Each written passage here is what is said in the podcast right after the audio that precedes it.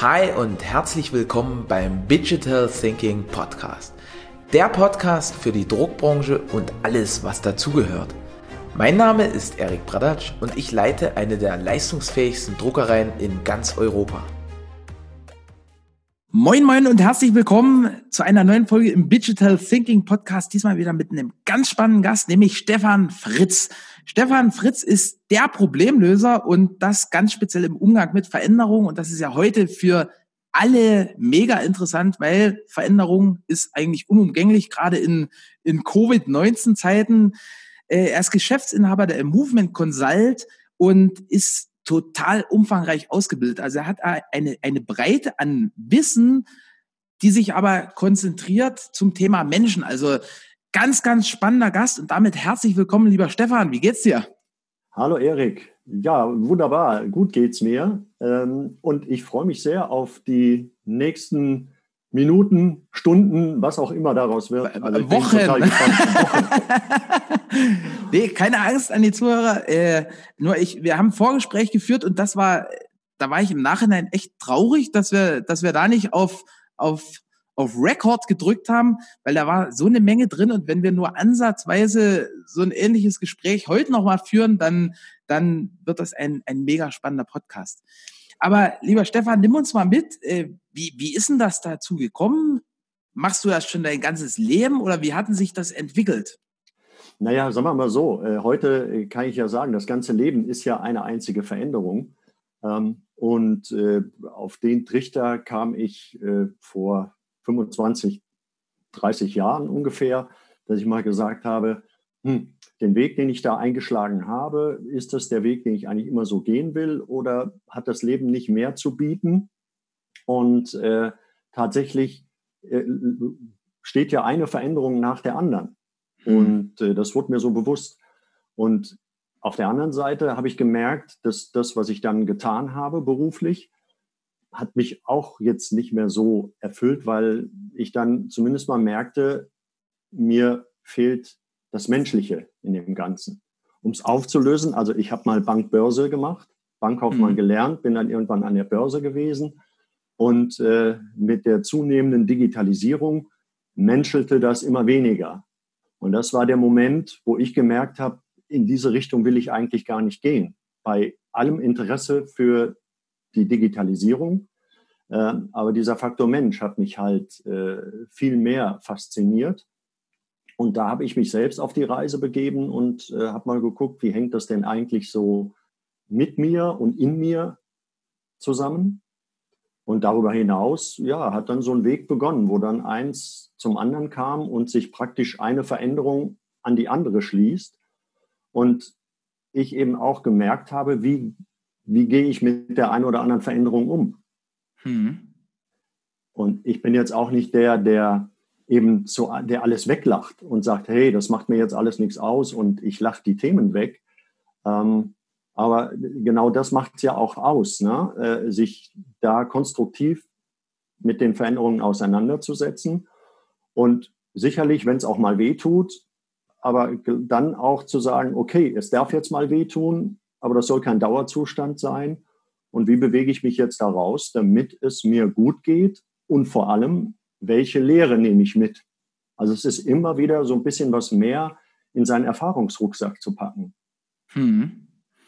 Und äh, wie, wie, wie kann ich mir das jetzt vorstellen? Also du, du warst an der Börse, hast, hast damals klassischerweise so noch die Zettel hochgehalten, kaufen, verkaufen, drei Telefone am Ohr und äh, dann hast du auf einmal nicht mehr mit Menschen die Geschäfte gemacht, sondern musstest eigentlich alles nur noch in den Computer eindrücken und hast dann gesagt, hey, das ist nicht mehr meins, oder?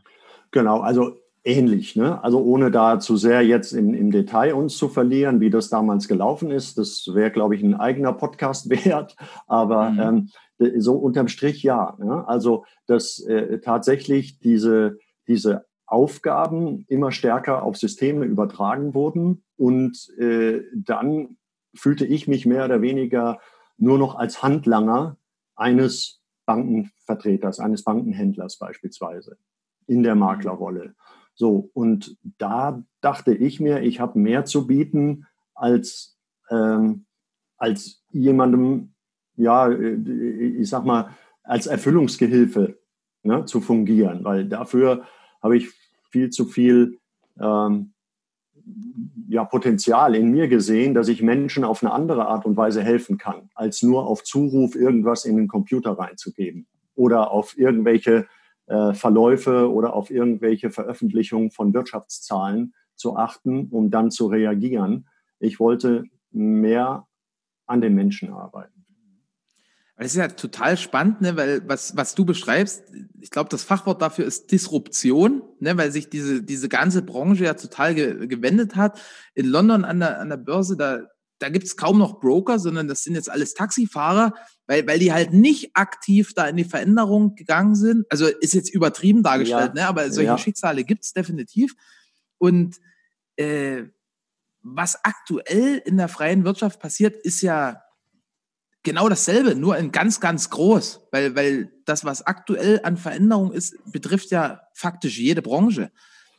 Wie, wie kommst du von, oh Scheiße, jetzt, jetzt ist, läuft hier irgendwas in die Richtung, wie ich mir das vorgestellt habe, hin zu, oh geil, äh, endlich mal gucken, was vielleicht äh, nicht mehr zeitgemäß ist. Wie passe ich mich da an? Naja, also es ist ja tatsächlich, was da draußen passiert. Und was damals passiert ist, ja, was bei mir im Job war und auch was heute passiert, das passiert ja. Und das, was ich daraus mache, das ist doch das Ding. Also mhm. das heißt, ich mache ja die Disruption groß oder gefährlich oder schlecht oder ich mache sie gut und mache sie chancenreich. Und das ist das Thema. Und also ne, damals gewesen für mich, dass ich gesagt habe, okay, äh, hier passiert sehr viel Automatisierung. Will ich das so? Nein, will ich nicht. Ich will das schon verstehen, aber ich möchte im Grunde genommen was anderes. Das ist ja auch ein ganz wichtiger Punkt in, in einem Leben, in, ne, als Orientierung, wenn ich mich zumindest mal über das, was ich nicht will, auch das finde, was ich eigentlich will. Weil ganz oft kann, können die Menschen ja noch nicht sagen, was sie wirklich wollen. Und Sie wissen aber schneller, was sie nicht mehr wollen. Und auch das ist ja ein Weg. Und oftmals wird das ja schon bewertet. Und da habe ich eben auch gelernt, bewertungsfreier durch die Welt zu gehen und die Dinge so anzunehmen, wie sie sind und dann darauf auf sich selbst zu beziehen und tatsächlich auch reflektieren, wie ich selbst diesen Bezug herstelle, im positiven oder im negativen. Hm. Ne? Und da spielt es jetzt keine Rolle, ob ich jetzt freiwillig sage, okay, da steige ich aus, aus dem Börsenspiel beispielsweise, ja, oder aber ich werde ausgestiegen. Auch das habe ich erlebt, ja, und äh, auch das ist dann ein Thema, wo ich, wo ich ja selbst die Bewertung mache, dass ich sage, ja, ich habe gute Arbeit geleistet, äh, ich bin oftmals sogar über meine Grenze gegangen und habe für die Firma alles getan. Und trotzdem ergab sich eine Konstellation, dass man dann gesagt hat, unsere Wege werden sich trennen. Und jetzt habe ich ja zwei Möglichkeiten. Ich kann mich selbst bedauern und bemitleiden und äh, sagen, oh, jetzt bin ich die ärmste Sau unter der Sonne. Oder ich kann sagen, hey, ich habe so viel mitgenommen an Erfahrung, und das packe ich nochmal in meinen Erfahrungsrucksack und da mache ich was draus. Ja, und das liegt ganz alleine bei mir, was ich daraus mache. Und das ist, sage ich mal, mit das wichtigste Learning in, in all den Jahren, was ich für mich habe und was ich jedem auch nur so mitgeben kann.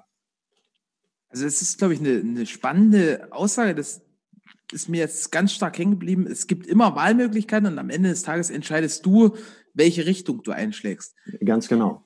Aber wie ging das dann weiter? Also erst Bank, Börse ist ja schon jetzt mal so von außen betrachtet hm, sehr theoretisch, zahlenmäßig hin zu Menschen, hin zu Veränderung. Das ist ja also jetzt so in meinem, in meiner Betrachtung voll der Kontrast. Wie, wie hatten sich das ergeben? Ähm, naja, also auf dem Weg dahin zu erfahren oder zu suchen, was ich wirklich will. Ich wusste ja nur, ja, Börse und das, was da so auf mich zukommt, das ist, was ich nicht mehr will. Und äh, dann bin ich auf ein äh, Thema gestoßen, Transaktionsanalyse, und äh, wo man sich mit verschiedenen Ich-Formen auseinandersetzt und äh, äh, wo man so ein bisschen mal in sich selbst hineinguckt und sich selbst so mal neu kennenlernt. Hm. Das fand ich, das fand ich spannend und spooky gleichzeitig. Und äh, das hat mich dann aber wirklich so gefesselt, dass ich über ja, dreieinhalb Jahre tatsächlich regelmäßig meine, meine Ausbildung da gemacht habe äh, und eben mich als Mensch kennengelernt habe und wusste, diese Beziehungsebene, na, ne, dieses Eltern-Ich, Kindheits-Ich und so weiter, wie hängt das alles zusammen? Und äh, ja, und da war quasi die, die Flamme entfacht, weil ich da wusste, hey, ich lerne mich immer besser kennen und habe ja gemerkt, im Umgang mit anderen hat sich das auch verändert. Es hat sich für mich anders angefühlt. Und äh, da ja, reifte im Grunde genommen so die, die Idee, Menschen zu helfen mit allen Skills, die ich so habe. Und äh, ja, und dann hat sich das tatsächlich so entwickelt, dass ich ja, wie ich vorhin beschrieben habe, auch an diesen, an dieser neuen Technik auch interessiert war und äh, ich dann auch noch mal eine, da habe ich so ein Fernstudium gemacht, da ging es um das Thema neue Medien, weil das hatte mich ja schließlich auch interessiert. Und äh, in diesem Jahr habe ich dann mich extrem getestet, auch auf eine Selbstständigkeit hin. Würde ich äh, mich als Selbstständigkeitsunternehmer tauglich einstufen, ja oder nein? Das war für mich so ein Test in diesem Jahr. Ähm, wie führe ich, weil ich da auch Projektteams äh, geführt habe. Und für mich war eben klar, wenn ich nach diesem Jahr die, die Antwort Ja geben kann, dann ist es wohl so, dass ich meinen eigenen Weg gehe äh, und, äh, und was eigenes auf die Beine stelle. Und das ist dann auch passiert. Ähm, und äh, auf dem Weg in meine Selbstständigkeit äh, ging es damals darum, oder um es vielleicht äh, äh, ganz deutlich zu sagen, ich hatte mich tatsächlich auch in, in die Arbeitslosigkeit geschossen, äh, als ich aufgehört habe. Ich hatte mir das anders vorgestellt. Dann gab es Unruhe durch den neuen Markt, der damals zusammengebrochen war. Und das war so die Zeit, wo jeder so eine Telekom-Aktie hatte, ne? Richtig. Also und dann so ein bisschen später noch, als man dann gesagt hat, äh, äh, ja, Infineon ist mir da ein guter Begriff. Äh, das war dann so ein Thema, ähm, wo dann, sagen wir mal, viele Firmen dachten, das Heil liegt an der Börse und man, man beschafft sich das Kapital über die Börse. Und in Deutschland war so eine Goldgräberstimmung äh, aufgekommen, dass viele in, in, Aktien investieren wollten und wollten da reich werden. Und äh, da hatte ich das Ende im Grunde genommen schon gespürt. Und das kam aber dann doch noch etwas schneller, als ich das so gespürt und gefühlt hatte und war dann selbst davon betroffen und hatte in dem Moment, äh, ist dann eine Idee zerplatzt, die ich hatte, um nach der Börse weiterzumachen und bin dann praktisch in die Arbeitslosigkeit gerutscht. Äh, und in der Arbeitslosigkeit hatte ich diese Möglichkeit des, äh, des Fernstudiums, so ein Studienlehrgang war das, ein Jahr lang. Und da ging es um das Thema neue Medien und äh, für mich war das so die Spezialisierung in Projektmanagement und Design. Und da entstand die Idee, eben, äh, ich sag mal, Menschen dahingehend zu helfen, wie geht man heute, also damals, wie geht man jetzt mit neuen Medien um und wie nutzt man das? Und es ist so irre, dass es damals bedurfte es noch viele Argumente, um Geschäftsleute davon zu überzeugen, dass sie eine Internetseite gut gebrauchen könnten. Das ist heute unvorstellbar. Aber damals haben die Leute noch, die Geschäftsleute, die kleineren Firmen oder die Geschäftsleute gesagt, oh, nee, äh, schwierig. Und da habe ich aber für mich eine Chance gesehen, hey, geh doch da rein und da kannst du den Leuten helfen und den, den Weg, also sie auf einem Weg begleiten in diese Digitalisierung. Und äh, ja, und auf diesem Weg, als ich mich selbstständig machen wollte, hieß es eben, äh, ja, da gibt es äh, in der Zusammenarbeit mit Arbeitsagenturen eine, eine, Institution, die begleiten dich mit Seminaren und die helfen dir, äh, auf deinem Weg in die Selbstständigkeit. Und auf diesem Weg wurde ich eben angesprochen, da ich ja Erfahrung mit Bank, Börse und auch Zahlen hatte und Businessplänen, dass man gesagt hat, hey, äh, Herr Fritz, hören Sie mal, äh, wollen Sie nicht für uns arbeiten, weil Sie haben doch äh, auch Erfahrung in, in dem Bereich Zahlen. Das wäre doch was, das könnten wir gut gebrauchen. Und so bin ich dann im Endeffekt tatsächlich in die Selbstständigkeit gekommen, dass ich äh, Gründungsberatungen gemacht habe und tatsächlich auch das Thema Digitalisierung im Sinne, wie trete ich denn äh, als angehender Unternehmer und als bestehender Unternehmer bestmöglichst auf in diesem Zeitalter. Internet kommt auf, äh, ähm, ja, so die, die ersten, ja, dass es möglich wurde, mit dem Handy dann mal irgendwo im Internet zu sein. Das war Eine ja alles so diese Zeit. Page. Ja, sowas. Ne? Also mhm. ähm, das war halt extrem spannend und mhm. äh, das hat eben auch eine Dynamik entwickelt, so dass ich relativ schnell dann auf einmal gemerkt habe, hey, also nicht nur die Zusammenarbeit mit, äh, mit diesem Bildungsträger, so nennt sich das, wenn man mit äh, öffentlichen Institutionen zusammenarbeitet, wie einer Arbeitsagentur.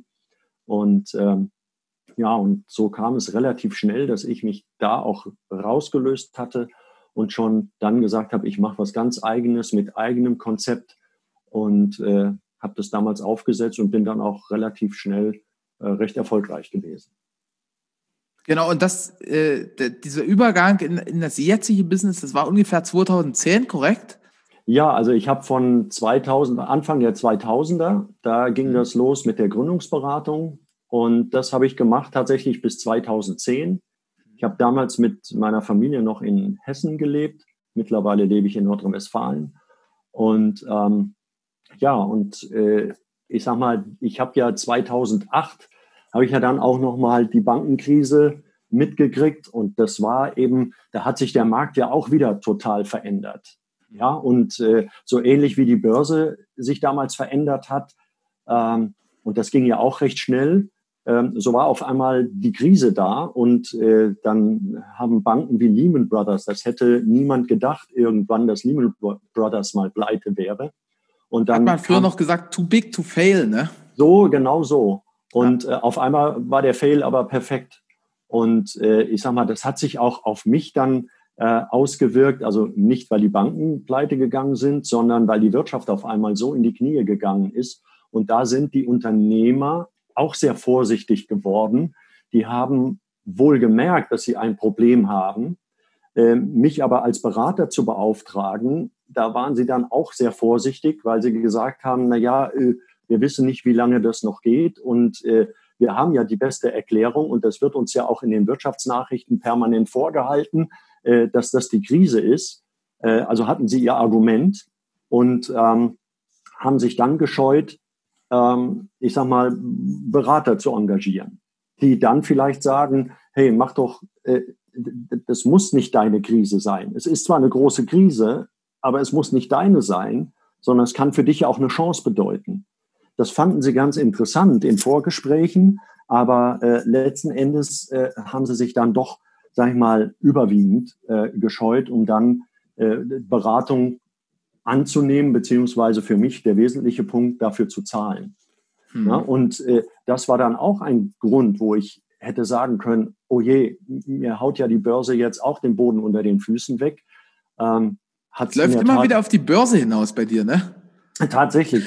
Also, äh, also es hat sich ja auch tatsächlich, mir ging es ja in der Zeit auch nicht wirklich gut. Aber wiederum habe ich gesagt, was mache ich daraus? Und äh, ja, und äh, wo ist denn für mich eine Chance? Und ich wusste, ich habe die Skills, ähm, was Größeres zu machen und hatte damals versucht, dann im Konzernumfeld unterzukommen. Wenn es im kleinen und Mittelstand nicht möglich war, die Aufträge zu generieren, die mich mit meiner Familie äh, wirtschaftlich über Wasser halten, ja, dann versuche ich es halt mal in einem Konzernumfeld. Und das ist mir dann auch gelungen. Und äh, 2010 bin ich dann in ein Konzernumfeld gekommen und im Endeffekt dann hängen geblieben. Ich war dann ein Jahr auf, äh, auf Rechnung dort Und man hatte mir dann auch ein Angebot gemacht, was ich nicht ablehnen konnte, sozusagen. Und dann bin ich tatsächlich nochmal in die Festanstellung gegangen, was mir auch sehr gut getan hat damals, weil das war schon recht turbulent. Das erzählt sich jetzt so in wenigen Sätzen, ähm, hat aber schon auch äh, richtig Energie und Kraft gekostet. Und da hatte ich dieses Angebot in dem Moment auch sehr gerne angenommen, um für mich da auch nochmal so ein bisschen Ruhe reinzukriegen und nochmal ein bisschen Kraft zu sammeln. Und, und jetzt sind wir da, was ich vorhin mal gesagt habe, ähm, äh, oftmals über die Grenzen gegangen, einen guten Job abgeliefert und dann führen manchmal Umstände dazu, dass man dann trotzdem gehen muss. Und das war eben für mich Ende 2017 der Fall. Und ähm, das war aber dann so, dass ich gesagt habe, okay, ich weiß, also ich für mich habe dann gesagt, das sind Umstände. Ich habe immer mein Bestes gegeben und das war auch, ich war damit sehr erfolgreich und das wurde auch gesehen. Trotz allem gibt es dann in Konzernen manchmal äh, Strategiewechsel, äh, so dann eben äh, Arbeitsplätze freigesetzt werden und da gehörte der Platz, den ich hatte, äh, eben dazu. Und das war der Moment, wo ich dann gesagt habe, so, was mache ich denn jetzt wieder daraus? Ähm, und weiter geht's. Ne? Weiter am Menschen arbeiten. Ich war, ähm, sag ich mal, jetzt äh, einige Jahre aus dem selbstständigen Markt draußen. Also möchte ich jetzt wissen, wie tickt der Markt? Denn die Digitalisierung hat ja in den letzten sieben, acht Jahren extrem, ja, extrem äh, sich ausgeweitet. Und da wollte ich wissen, wie geht das denn heutzutage? Weil ich war ja ein Stück weit abgetaucht. Mhm. Ja. Und, und heute, äh, also es mündet ja dann alles jetzt in, in, in deiner Beratungsgesellschaft mit, mit dem übergeordneten, sagen wir mal, Mission, Veränderung irgendwo lecker und sexy zu machen für die, für die Firmen, die mit dir zusammenarbeiten, oder? Ja, also lecker und sexy. Äh, ich würde jetzt mal sagen, naja, mit Leichtigkeit ähm, mhm. mit Veränderungen umgehen. Ne? Also äh, wenn es schwer wird, nimm es leicht. Und das ist das, was ich, äh, was ich vorhin schon gemeint habe. Ich selbst entscheide ja, was ich daraus mache aus der Situation. Was, wie, wie, was würdest du jetzt jemandem raten oder, oder was für einen Tipp würdest du jemandem mit an die Hand geben, wenn dich jetzt jemand fragt, hey, Stefan, äh, ich glaube, das hast du jetzt umfangreich erklärt, dass, dass da viel Veränderung dabei war.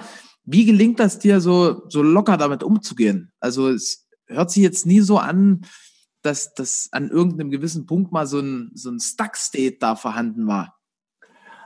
Also es hört sich tatsächlich nur so an. Die gibt es bei mir natürlich auch. Und das wäre mhm. völlig übertrieben und das würde auch ein falsches Bild äh, werfen, äh, dass ich das so weglächeln kann und würde da so ganz locker drüber hinweggehen.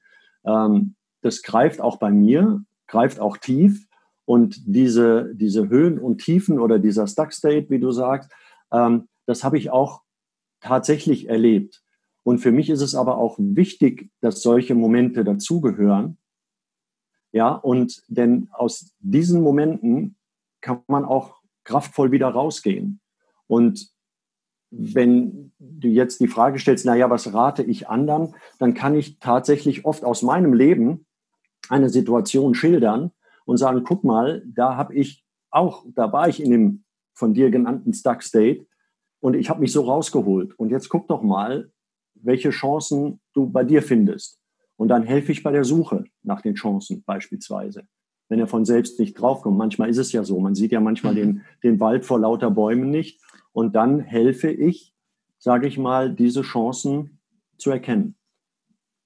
Wie, wie machst du denn das? Also angenommen, das hört jetzt jemand und der sagt, ah, äh, ist bis jetzt alles so nachvollziehbar, aber theoretisch gibt es denn so, Menschen stehen ja immer so auf Quick, Quick-Fixes, ne? Mhm. Oder, oder so, so schnelle Impulse, wo, wo du sagst, oh ja, da, da hat er recht. Also gibt's so deine, deine Top drei, wie, wie du mit Veränderungen umgehst, wie du die für dich, äh, sagen wir mal, angenehmer gestaltest? Naja, das erste ist zum Beispiel das Annehmen. Also einfach annehmen, dass es im Moment so ist. Ähm, weil das ist, glaube ich, ganz wichtig. ähm, in dem Moment, wo jemand das nicht wahrhaben will, also es passiert eine Situation und die will ich nicht wahrhaben und dann gehe ich in den Widerstand und dann beschäftige ich mich so sehr damit, dass es mit mir eben was Negatives anstellt. Mhm. Es kostet mich extrem viel Energie und es zieht mich immer wieder runter. Und ich finde immer wieder die Argumente, dass es blöd ist. Und der erste Schritt überhaupt, das äh, leichter zu empfinden, ist, dass man es einfach nur annimmt. Es ist, wie es ist. Ja. Na? Also hast du dazu so einen Tipp? Weil äh, das, das höre ich oft und äh, ich erwische mich da aber auch selbst ehrlicherweise dabei, wie man so bei manchen Themen wirklich wirklich so im, im Kampf ist. Also wie gelingt es mir denn, obwohl ich weiß, ja, eigentlich müsste ich das jetzt annehmen und den, den Status quo so, so erstmal akzeptieren, um den zu durchdringen. Ähm, wie, wie kommt man aus der Schleife raus? Also, die, es wird dann einfach, wenn jeder dann bei sich bleibt. Also wenn ich von mir spreche jetzt, wenn ich bei mir bleibe und mich komplett erstmal auf mich konzentriere und was auch immer wieder, was man aus, aus dem spirituellen Bereich hört, aus, aus Yoga und äh, ähm, Energiearbeit. Es ist tatsächlich die Konzentration auf sich selbst.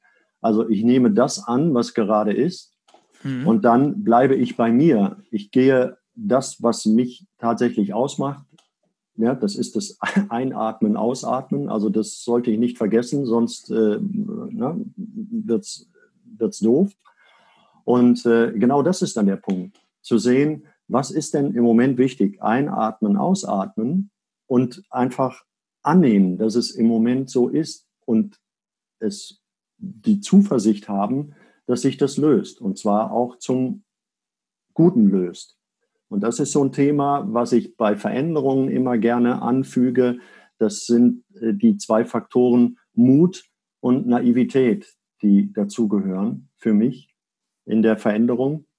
Und das ist nämlich genau das, den Mut zu haben, es jetzt erstmal anzunehmen und sein zu lassen, dass es so ist, wie es ist.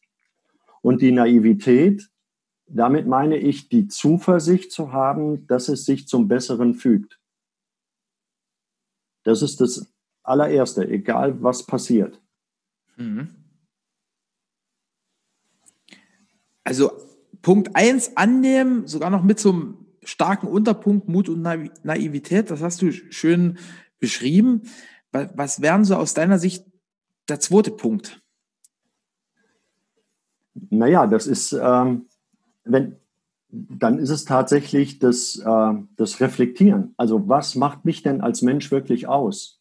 Und was ja oft passiert, was ich so in meiner Arbeit merke, wenn es dann jemanden erwischt, der sagt, boah, ich habe jetzt meinen Job verloren oder ne, meine Beziehung ist kaputt gegangen und so. Und dann fängt das so an, dann wird diese Schuld gesucht und ähm, dass die, derjenige dann sich anklagt und eben Schuld sucht. Und das ist das nächste, also keine Schuld suchen weil mhm. das hilft ja nicht weiter. Schuldige finden. Was habe ich, wenn ich den Schuldigen gefunden habe? Oder ja, äh, wenn ich dann, äh, was habe ich getan und äh, belaste mich damit auch selber, ähm, sondern selbst wenn es passiert ist, egal wie blöd es ist, nimm das an und gucke für dich selbst, was sind deine Fähigkeiten und was lernst du daraus, damit es dir nicht nochmal passiert. Mhm. Das ist es, wo ich, wo ich nur immer sagen kann, reflektiere und auch keine Angst vor Fehlern, nur mach sie nicht zwei oder dreimal. Völlige Zustimmung. Diese Reflexion finde ich ein mega spannendes Thema und du sagst auch ganz speziell, was macht mich aus? Das ist ja, glaube ich, so ein, so ein Thema für sich. Ähm, da, da bist du ja auch super unterwegs. Du hast äh, den, den Reis Motivation Profile also so die Ausbildung, das, das ist ja auch so eine Art Persönlichkeitstest, ne? Ja, es ist eine Analyse. Test ist, äh, wird gerne immer genommen. Allerdings, ähm, ja, führt das auch, das, das rückt das Ganze in so, ein, in so eine falsche Ecke. Ähm, also es ist eher eine Analyse. Okay. Und äh, in dem Moment, also gerade im Zusammenhang Reflexion, ist es ein, ein sehr schönes, äh, ein sehr schönes Tool, wo sich jeder selbst, ähm, sag ich mal, auch kennenlernen kann, in dem Sinne, was wirklich in ihm ist und was ihn wirklich ausmacht. Mhm. Ja, ne? wir haben ja das eine, wir haben jetzt darüber gesprochen, auch, ähm, sagen wir mal, was habe ich äh, äh, an der Börse und wie ging dies und äh, auch mit der Selbstständigkeit dort. Da sind wir sehr viel in dem Äußeren, im Verhalten. Ja. Und äh, bei diesem Reese Motivation Profile, da geht es tatsächlich um Wo habe ich das, das noch falsch ausgesprochen? Ich habe mich jetzt ja, richtig geoutet hier. Du darfst, auch, du darfst auch, auch Reis sagen. Es wird ja auch so geschrieben. Also das ist von daher ist das äh, äh ist alles gut. Ne? Ähm, und, Ach, da ist es ein, Ami oder ein Engländer, der das erfunden hat? Ein Amerikaner. Ja, okay. Stephen, Stephen Rice war das. Und ähm, ja, also wie, wie so ist. voll ins Fettnäpfchen getreten hier. Quatsch, Quatsch, alles gut. Ähm, na, und das finde ich halt sehr spannend, weil, weil da der Blick wirklich, das ist so, da geht es wirklich von innen nach außen. Ne? Also wir, oder andersrum, wir kommen von außen immer mehr nach innen zum Kern, zum eigentlichen Kern. Was macht dich aus oder was macht den Menschen aus? Wie, wie läuft denn sowas ab? Äh, schreibe ich dir da einen Aufsatz und dann liest du dir den durch und dann sagst du, hey, äh, Erik, ich habe festgestellt, das und das und das sind deine Stärken und Schwächen oder wie kann ich mir das vorstellen? Na, da gibt's, äh, es gibt eine Institution, ähm, äh, die RMP Germany mhm. sozusagen, und äh, das sind äh, diese Analyse-Tools, die werden automatisch ausgewertet. Das sind Fragebögen und äh, du beantwortest dann einen Fragebogen, der wird praktisch dann ausgelesen und äh, stecken Algorithmen dahinter, da sind wir wieder bei der Digitalisierung und äh, dann kommt sehr treffgenau, kommt dann ähm, für dich sichtbar, welche 16, Stephen äh, äh, Rees ging von 16 Lebensmotiven aus. Und äh, dann wird sehr stark gezeigt, wie sehr sind deine, ist deine Motivausprägung ähm, am, am Durchschnitt sozusagen. Ist das, ja? ist das sowas wie 16 Personalities in, im Detail oder? Das ist ähm, nicht personell, also es geht darum, dass man die Werte. Also die kennst, Werte kennst du diese Seite? Ich kenne ich, ich kenn diese Seite nicht, ehrlich gesagt. 16 Personalities. Da gibt es so irgendwie Kommandant und Diplomat und dies, das, jenes. Also auch 16 Persönlichkeitstypen, deswegen hat das gerade so im Kopf geklingelt. Hm, nee, das kenne ich so nicht. Also hier geht es tatsächlich, hier werden die Motive benannt. Es gibt äh, okay. beispielsweise ein Machtmotiv, ein Unabhängigkeitsmotiv, ah. äh, Neugier, ähm, Anerkennung, hm. Ordnung, Idealismus, Sparen, Status. Also äh, ne, es gibt 16 Motive und äh, jetzt an dem Beispiel, ähm, wie sage ich, zum Beispiel Unabhängigkeit. Äh, Motiv Unabhängigkeit, wenn dein Motiv Unabhängigkeit sehr hoch und sehr stark ausgeprägt ist, ähm, dann bist du jemand, der ganz gut und gerne im Einzelbüro sitzen kann und äh, analytisch seine Arbeiten durchzieht, beispielsweise.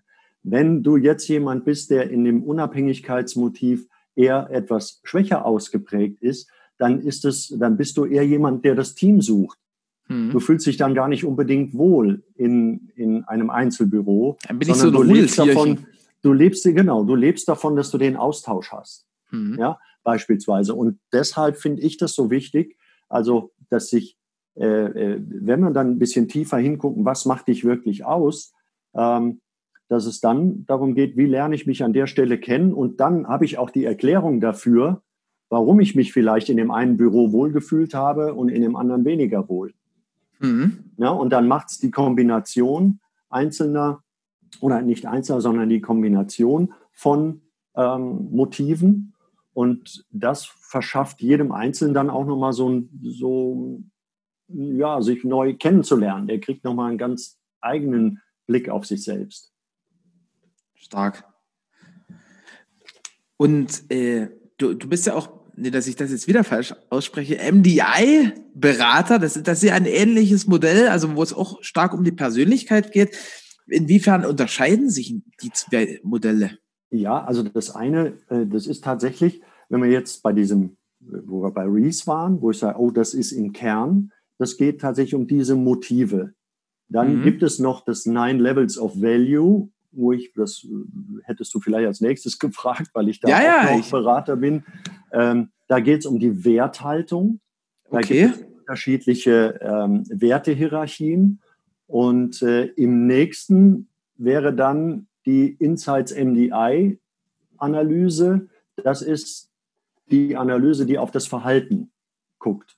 Und das sind so eben drei Ebenen, die ich ganz interessant finde. Und je nachdem, von wo jemand kommt, also der eine sagt, ich will sofort in, in den Kern und will mich nach außen arbeiten, oder aber ähm, kommt jetzt wieder auf diese äh, intrinsischen Motive an, dass jemand sagt, nee, da bin ich eher zurückhaltend, äh, dann kann man über das Verhalten kann man sich nähern und sagen, oh, welches Verhalten hast du denn?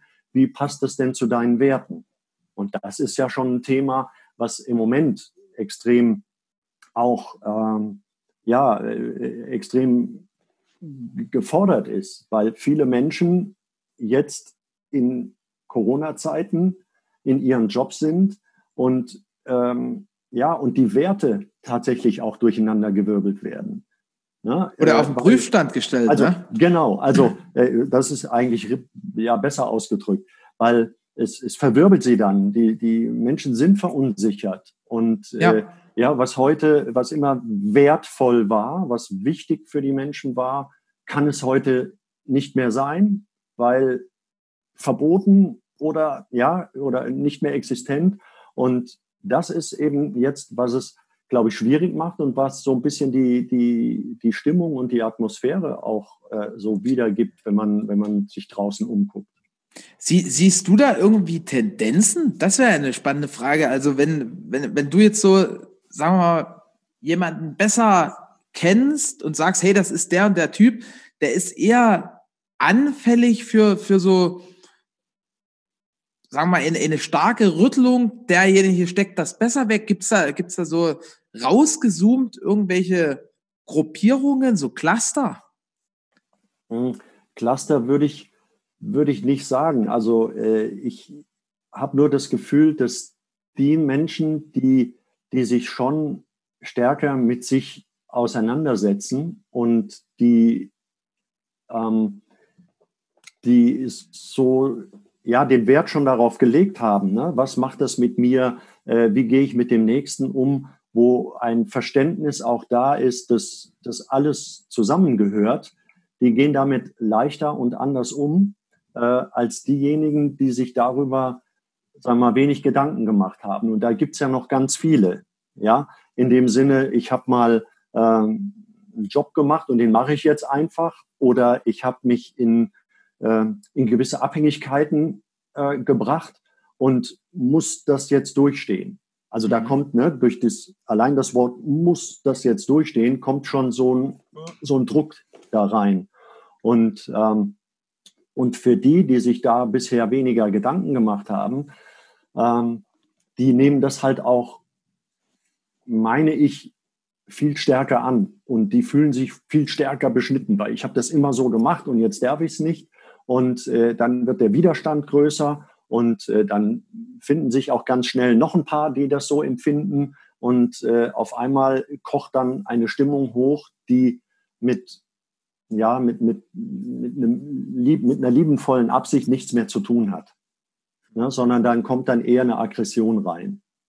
Und, äh, und das würde ich mir wünschen, dass eben in dem Moment, wo stärker die Reflexionen stattfinden, auch eher das Bewusstsein entsteht, äh, wir sind doch letzten Endes alle in einem Boot und wir sollten gemeinsam sehen, dass wir, dass wir da, ähm, sag ich mal, durchkommen.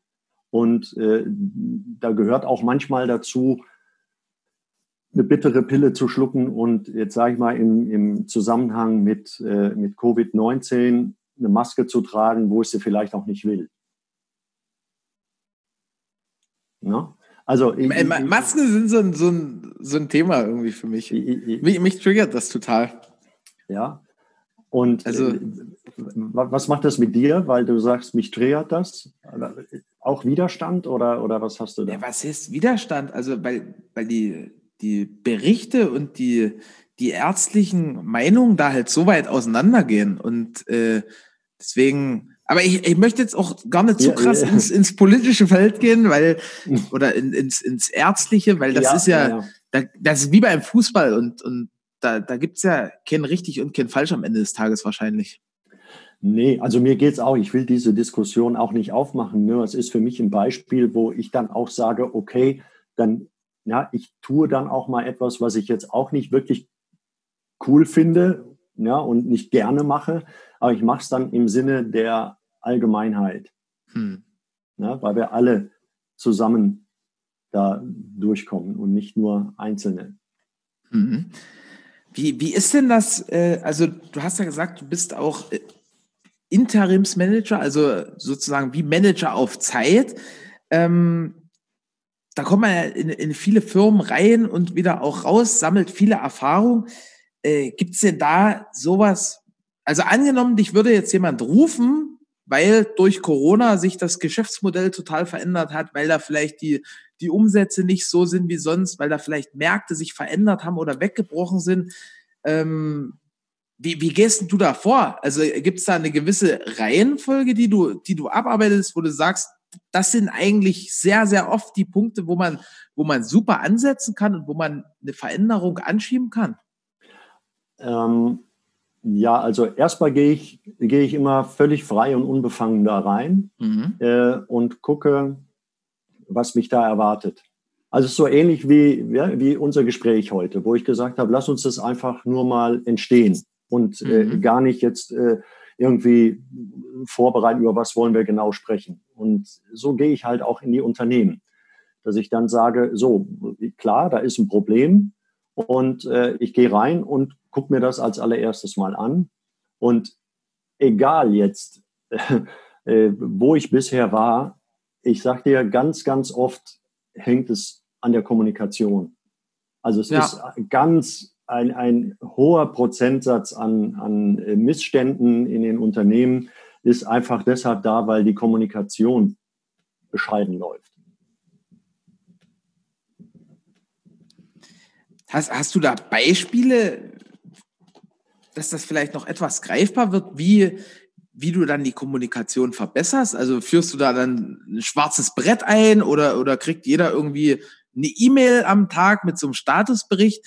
Weil also Kommunikation ist ja gerade so, also gerade im Veränderungsprozess enorm wichtig, dass, dass auch alle abgeholt werden. Wie, wie stellst du das sicher?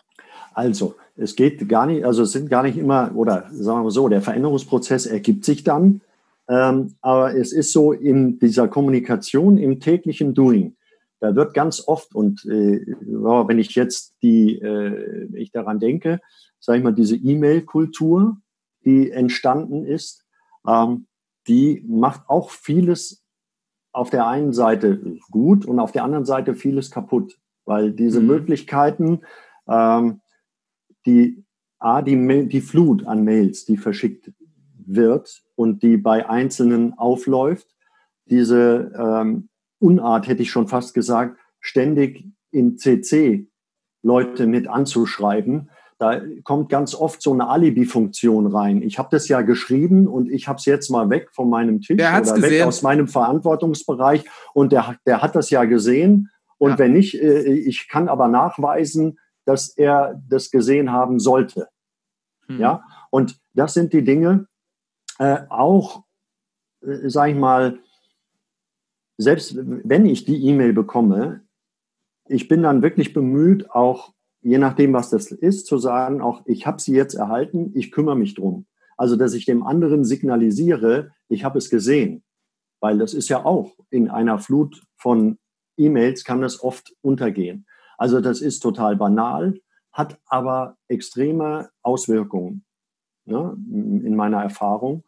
Und tatsächlich auch nochmal die, die Menschen dazu zu bewegen, auch nochmal miteinander zu sprechen.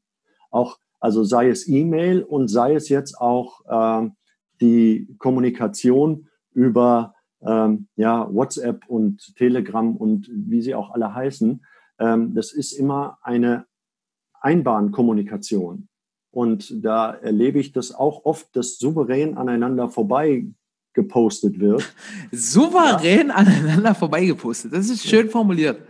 Ja, und äh, da hilft oft einfach das Gespräch. Habe ich das richtig mhm. verstanden oder mal kurz darüber gesprochen?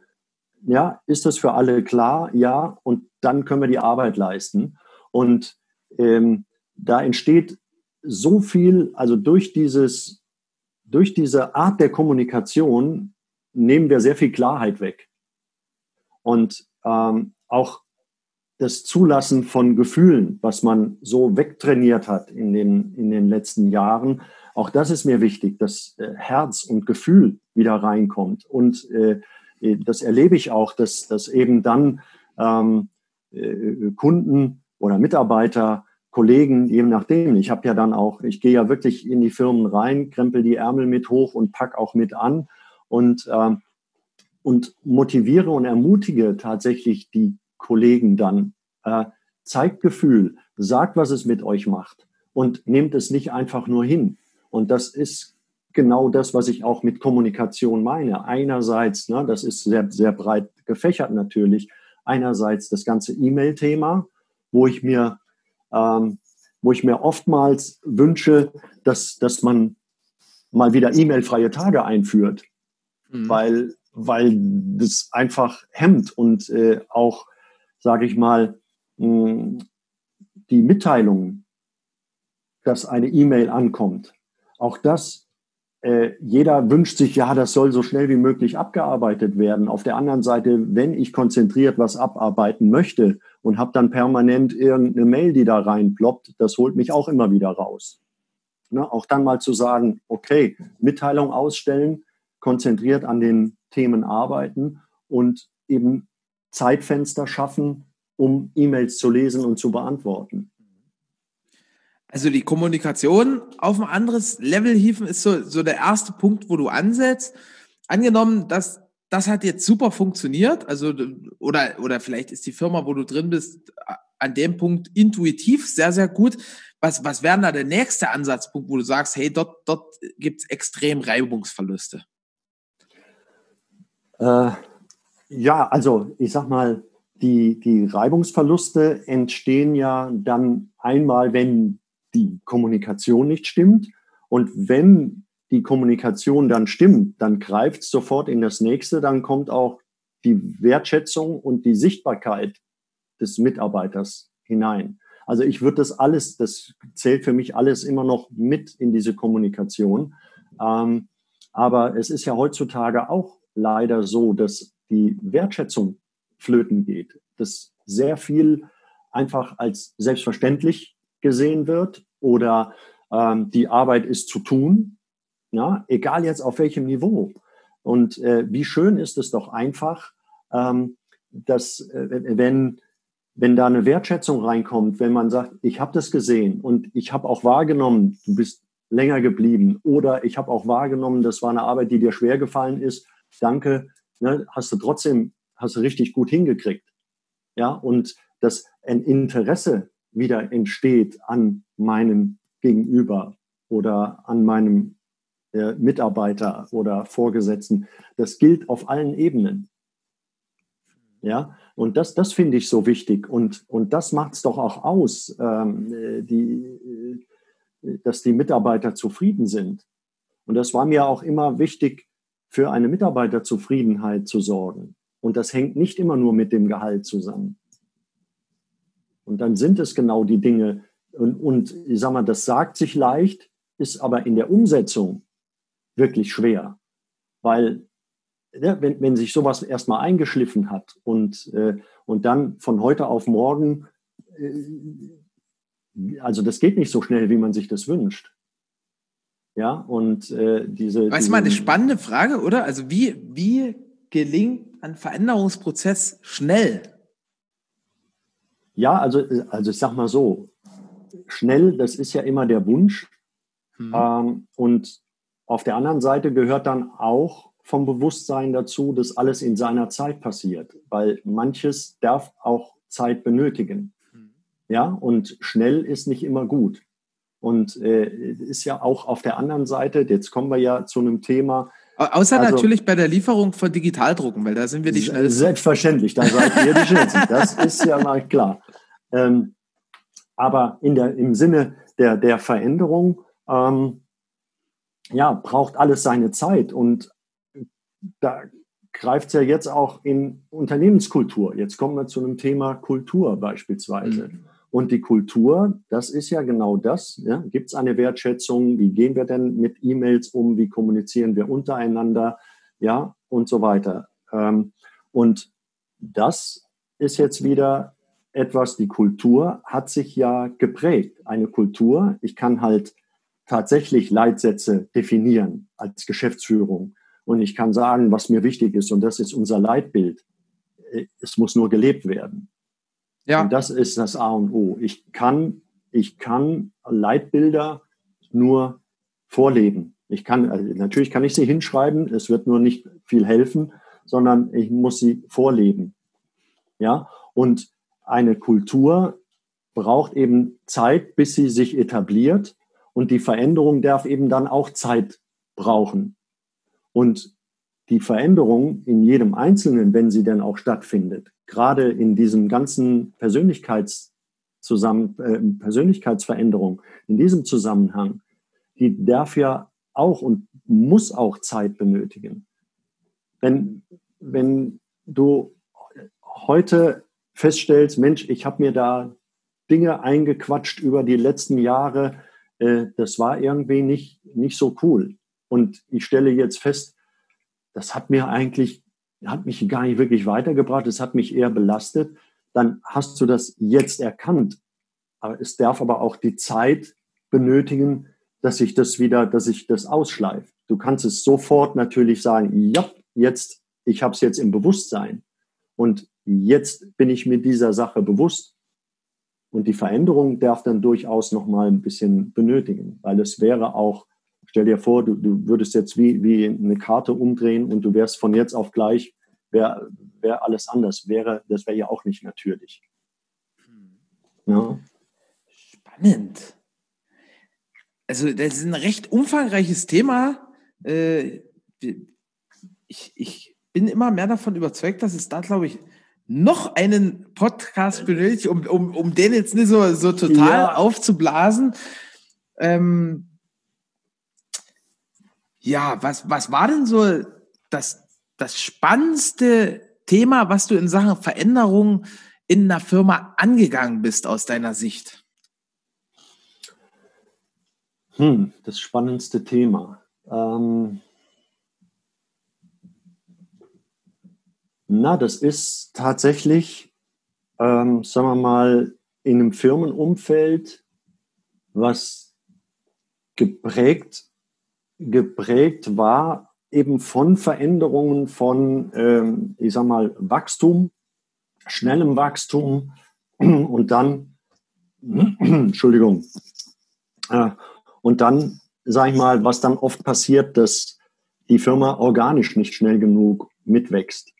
Und dadurch. Weil die Kultur so schnell äh, sich ausbreitet. Also schnelles, schnelles Wachstum, schnelles Wachstum und dann, äh, ich sag mal, ähm, Auftragseingänge, äh, das Volumen nimmt alles zu, man muss schnell ja. Leute rekrutieren und äh, man, ja, dann ist der, sag ich mal, dieses Onboarding, jawohl, mhm. nur dazukommen und, äh, und weiter geht's. Hier ja. hast du einen Schraubenzieher ab in die Produktion. So sieht's aus. Ne? Ja. Das ist ein Schraubenzieher, Kreuzschlitz, Längsschlitz und ab geht die Post. Und äh, so. Und das ist halt, wenn, wenn das passiert, ähm, dann springen die Leute auf. Und wenn da im Sinne Kultur nicht geguckt wird, ähm, wie man das haben will, dann wird's auf einmal, dann fängt das später an zu wabern, weil dann geht's nämlich darum, dass Prozesse nicht nachgezogen werden, ja, oder das ist generell, wenn es um Wachstum geht. Es ist relativ leicht, eine gewisse Flughöhe zu erreichen, aber es ist noch viel schwerer, diese Flughöhe zu halten. Und auszubauen. Richtig. Und das und vor allen Dingen ist den Flug das, das, Thema. So unruckelig zu gestalten und dass alle drei Meter so ein Luftloch kommt, ne? Genau, genau. Und, mhm. und da ist es dann relativ schnell erforderlich, dass man sich um, um Prozesse kümmert und Strukturen schafft. Und Verantwortungsbereiche schafft. Und in dem Moment auch wichtig, dass die Verantwortungsbereiche, die geschaffen werden, dass dann die Verantwortung auch übertragen wird. Mhm. Das erlebe ich halt auch, dass es tatsächlich Verantwortungsbereiche gibt, dass nur die Verantwortung nicht wirklich übertragen wird, weil der Geschäftsinhaber oder der Abteilungsleiter oder der Geschäftsführer, dass die nicht wirklich loslassen und immer noch mit drin hängen. Hm. Ja, in den Entscheidungen. Und das ist eben halt auch wichtig. Und das ist so das, wo ich sagen würde, da, da fallen mir einige ein, dass es tatsächlich nach schnellem Wachstum nicht gelungen ist, die, die Organisation tatsächlich gut aufzustellen, dass es dann bröckelt in den Strukturen, dass eben Verantwortungsbereiche teilweise geschaffen werden.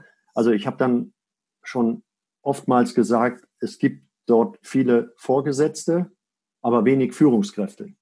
Mhm. Und das ist halt so ein Punkt, dass man jetzt sagt, also der Vorgesetzte ist dann irgendwann davor gesetzt worden, weil er schon x Jahre in der Firma war. Der Vorgesetzte äh, aber, ist Vorgesetzten des Vorgesetzten. So, genau. Ja. Na, aber da fehlen diese Skills und das geht mhm. dann in das Thema, was ich eben ja auch habe, Führung. Ne? Kommunikation, Führung. Wie führe ich denn jetzt? Wie kommuniziere ich als Führungskraft? Eben wichtig, was ich gesagt habe, Verantwortungsbereiche zu schaffen und Verantwortung auch zu übergeben und zu übertragen. Und dann Stark. kommt nämlich die Wertschätzung. Also du merkst, das hängt ja alles. Zusammen. Alles ein riesen verknüpftes Netzwerk. Also ich glaube, das, das ist auch rübergekommen, dass das ein Riesenthema ist, dass das äh, Verzweigungen noch und nöcher hat. Und ich glaube auch, oder ich bin fest davon überzeugt, dass das unter Beweis gestellt ist, dass du Plan hast, wovon du redest. Wie ist denn das jetzt, wenn das jemand hört, der sagt, boah, geil, der Stefan, cooler Typ, der, der, der haut hier Sachen raus, mit dem würde ich mich gerne nochmal im Detail unterhalten. Wie, wie funzen das? Wie, wie kommt man auf dich zu? Wie gehst du vor? Wie, wie ist denn da der Ablauf? Also, das einfachste ist auf äh, www.inmovement.de. Ähm, da kann man sich so ein bisschen den Überblick verschaffen und hat die Möglichkeit, dort, sag ich mal, Kontakt aufzunehmen über, ja, über das Internet. Und ich freue mich, da ist auch meine Mobilnummer und äh, da freue ich mich auch riesig, wenn mich jemand anruft oder mir eine Mail schreibt. Und dann mache ich das, also völlig unkompliziert, dass man sagt, ach, okay, ich freue mich und äh, wie kann ich helfen? Und dann wird man das sehen. Also dann gehst du in ein wertungsfreies Gespräch. Ja, es ist wirklich so. Es ist wirklich so. Ich lasse mich da überraschen, was kommt und gehe da wirklich wertfrei dran. Und so nehme ich auch wirklich jeden an, ähm, egal wo, wo, worum es da geht. Ich sehe erstmal das Thema und äh, freue mich, wenn jemand sagt, oh, ich glaube, du bist jemand, der mir helfen kann. Und dann schaue ich mir das an und sage entweder ja oder nein ich kann helfen oder nicht. Bin mir auch da und das finde ich auch ganz wichtig, eben diese, diese Klarheit, diese Offenheit und diese, diese Ehrlichkeit auch zu haben, zu sich selbst auch zu haben und dann zu sagen, nein, ich glaube, ich bin da nicht der Richtige. Perfekt. Also www.inmovement.de, wir verlinken das in den Show Notes. Und äh, damit erster Teil des Podcasts würde ich sagen, vielen, vielen Dank. Äh, wir, wir müssen da unbedingt nochmal einen Termin vereinbaren und, und dann nochmal in die Tiefe gehen. Und der, der letzte Satz gehört dir, lieber Stefan. Oh, der, den muss ich ja jetzt auch wertfrei annehmen. Nein, ich möchte wertfrei annehmen. Ja, lieber Erik, ich, äh, es war mir ein äh, inneres Blumenpflücken, mit dir diese äh, Zeit zu verbringen. Und es ist so schnell vorbeigegangen. Ich freue mich riesig, wenn wir da noch mal eine Fortsetzung hinkriegen.